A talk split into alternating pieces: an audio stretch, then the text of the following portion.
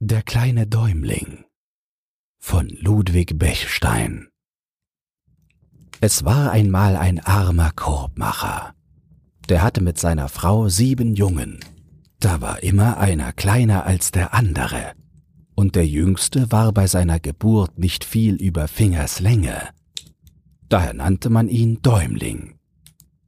Zwar ist er hernach noch in etwas gewachsen, doch nicht gar zu sehr und den Namen Däumling hat er behalten. Doch war es ein gar kluger und pfiffiger kleiner Knirps, der an Gewandtheit und Schlauheit seine Brüder alle in den Sack steckte.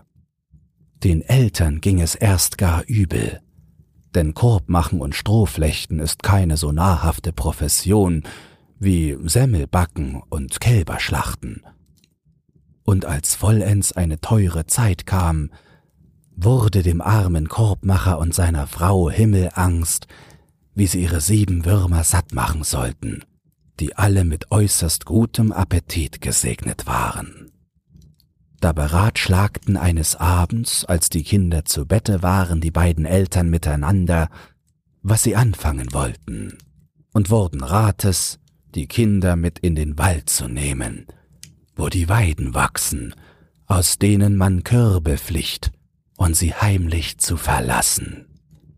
Das alles hörte der Däumling an, der nicht schlief wie seine Brüder, und schrieb sich der Eltern übeln Ratschlag hinter die Ohren, simulierte auch die ganze Nacht, da er vor Sorge doch kein Auge zutun konnte, wie er es machen sollte, sich und seinen Brüdern zu helfen. Früh morgens lief der Däumling an den Bach, suchte die kleinen Taschen voll weiße Kiesel und ging wieder heim. Seinen Brüdern sagte er von dem, was er erhorcht hatte, kein Sterbenswürtchen.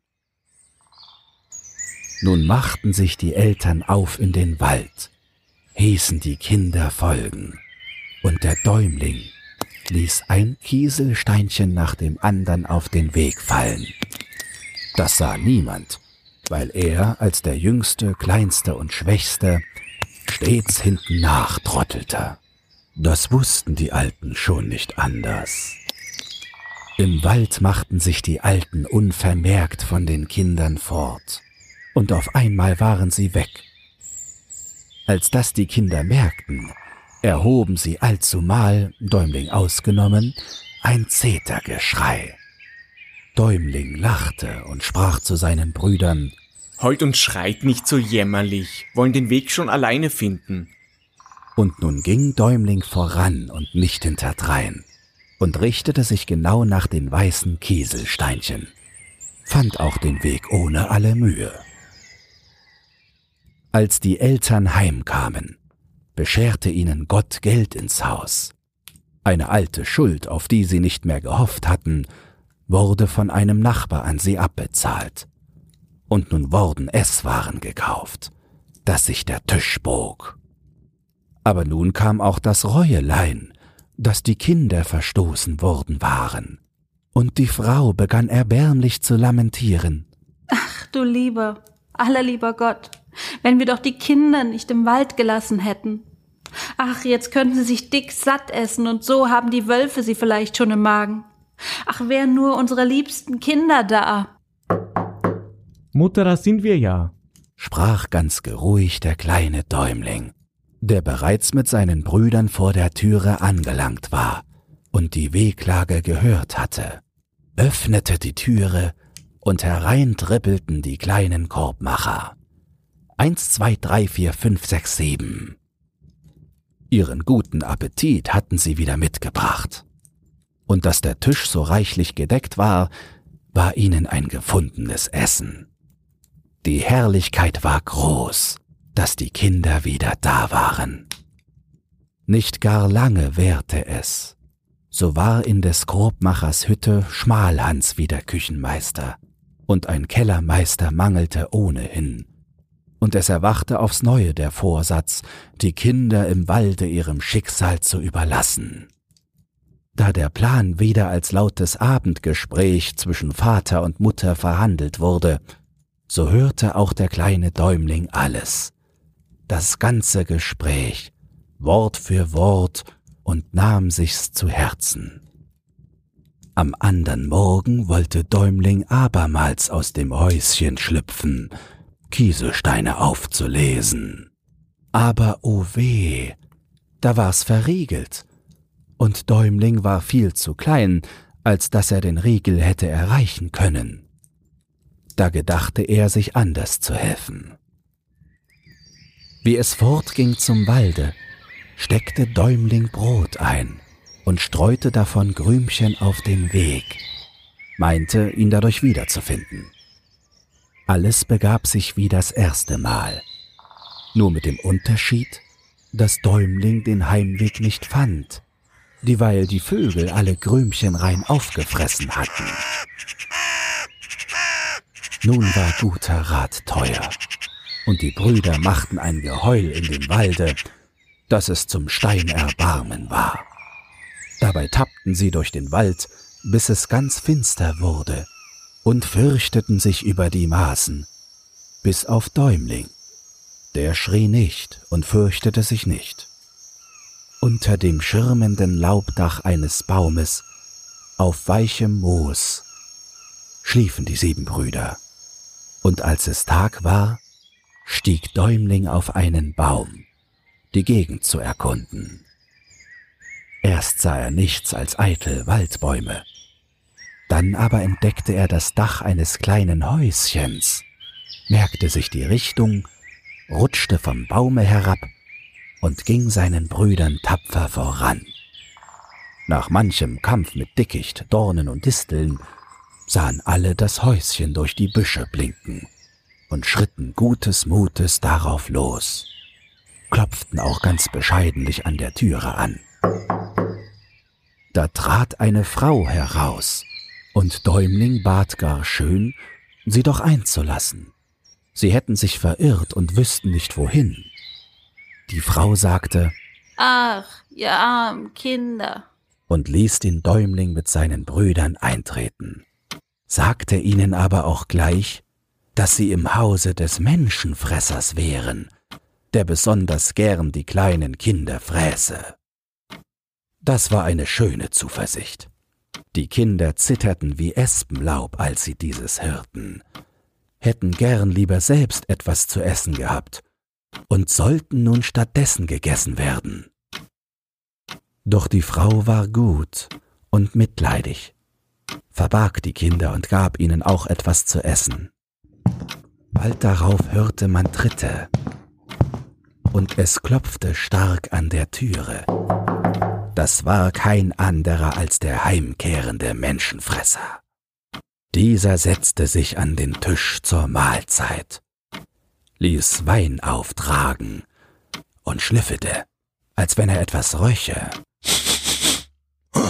Dann rief er seiner Frau zu, Ich wittere Menschenfleisch. Die Frau wollte es ihm ausreden, aber er ging nach seinem Geruch nach und fand die Kinder die waren ganz hin vor Entsetzen. Schon wetzte er sein langes Messer, die Kinder zu schlachten. Und nur allmählich gab er den Bitten seiner Frau nach, sie noch ein wenig am Leben zu lassen und aufzufüttern, weil sie doch gar zu dürr seien, besonders der kleine Däumling. So ließ der böse Mann und Kinderfresser sich endlich beschwichtigen. Die Kinder wurden zu Bette gebracht, und zwar in derselben Kammer, wo ebenfalls in einem großen Bette des Menschenfressers sieben Töchter schliefen, die so alt waren wie die sieben Brüder. Sie waren von Angesicht sehr hässlich, jede hatte aber ein goldenes Krönlein auf dem Haupte.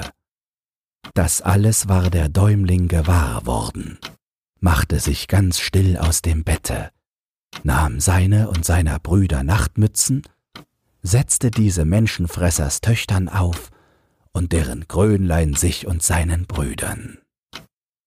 Der Menschenfresser trank vielen Wein, und da kam ihm seine böse Lust wieder an, die Kinder zu morden, nahm sein Messer und schlich sich in die Schlafkammer, wo sie schliefen, willens, ihnen die Hälse abzuschneiden. Es war aber stockdunkel in der Kammer, und der Menschenfresser tappte blind umher, bis er an ein Bette stieß und fühlte nach den Köpfen der darin Schlafenden. Da fühlte er die Krönchen und sprach Halt da! Das sind deine Töchter! Bald hättest du betrunkenes Schaf einen Eselsstreich gemacht. Nun tappelte er nach dem andern Bette, fühlte da die Nachtmützen und schnitt seinen sieben Töchtern die Hälse ab, einer nach der andern. Dann legte er sich nieder und schlief seinen Rausch aus. Wie der Däumling ihn schnarchen hörte, weckte er seine Brüder, schlich sich mit ihnen aus dem Hause und suchte das Weite. Aber wie sehr sie auch eilten, so wussten sie doch weder Weg noch Steg und liefen in der Irre herum, voll Angst und Sorge nach wie vor.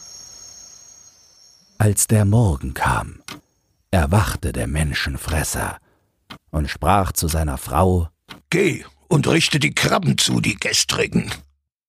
Sie meinte, sie sollte die Kinder nun wecken und ging voll Angst um sie hinauf in die Kammer. Welch ein Schrecken für die Frau, als sie nun sah, was geschehen war. Sie fiel gleich in Ohnmacht über diesen schrecklichen Anblick, den sie da hatte. Als sie nun dem Menschenfresser zu lange blieb, ging er selbst hinauf, und da sah er, was er angerichtet. Seine Wut, in die er geriet, ist nicht zu beschreiben. Jetzt zog er die sieben Meilenstiefel an, die er hatte. Das waren Stiefel, wenn man damit sieben Schritte tat, so war man eine Meile gegangen. Das war nichts Kleines. Nicht lange, so sahen die sieben Brüder ihn von weitem über Berg und Täler schreiten und waren sehr in Sorgen.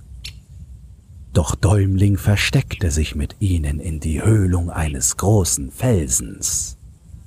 Als der Menschenfresser an diesen Felsen kam, setzte er sich darauf, um ein wenig zu ruhen, weil er müde geworden war, und bald schlief er ein und schnarchte, dass es war, als brause ein Sturmwind.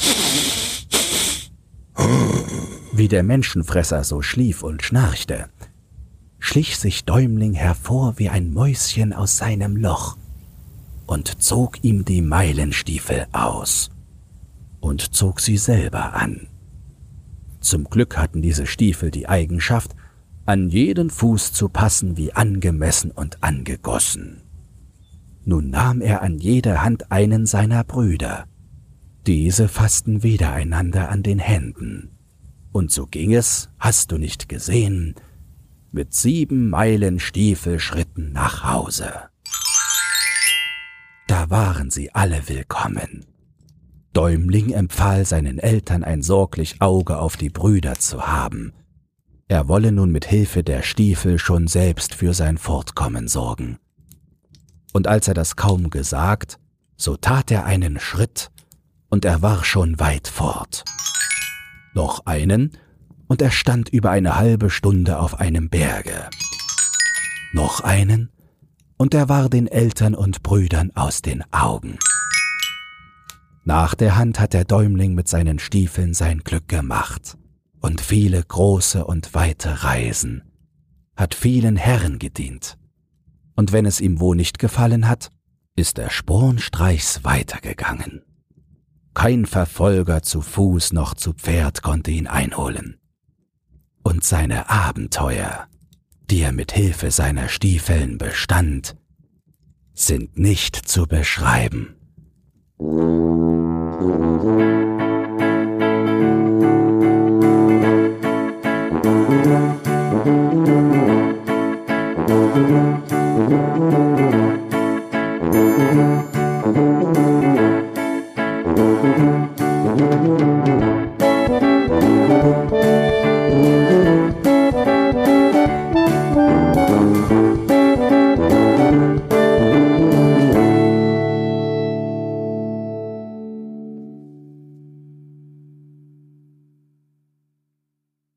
Dir dieses Hörbuch gefallen hat, dann teile es oder lass eine Podcast-Bewertung da. Zudem hast du die Möglichkeit, unter den Shownotes bei Spotify anhand von Umfragen und Kommentaren mitzubestimmen, wohin es mit diesem Podcast gehen soll. Du hast Lob, Kritik oder einen Textwunsch, dann lass es mich wissen. Doch nun viel Spaß beim nächsten Hörbuch und eine geruhsame Nacht.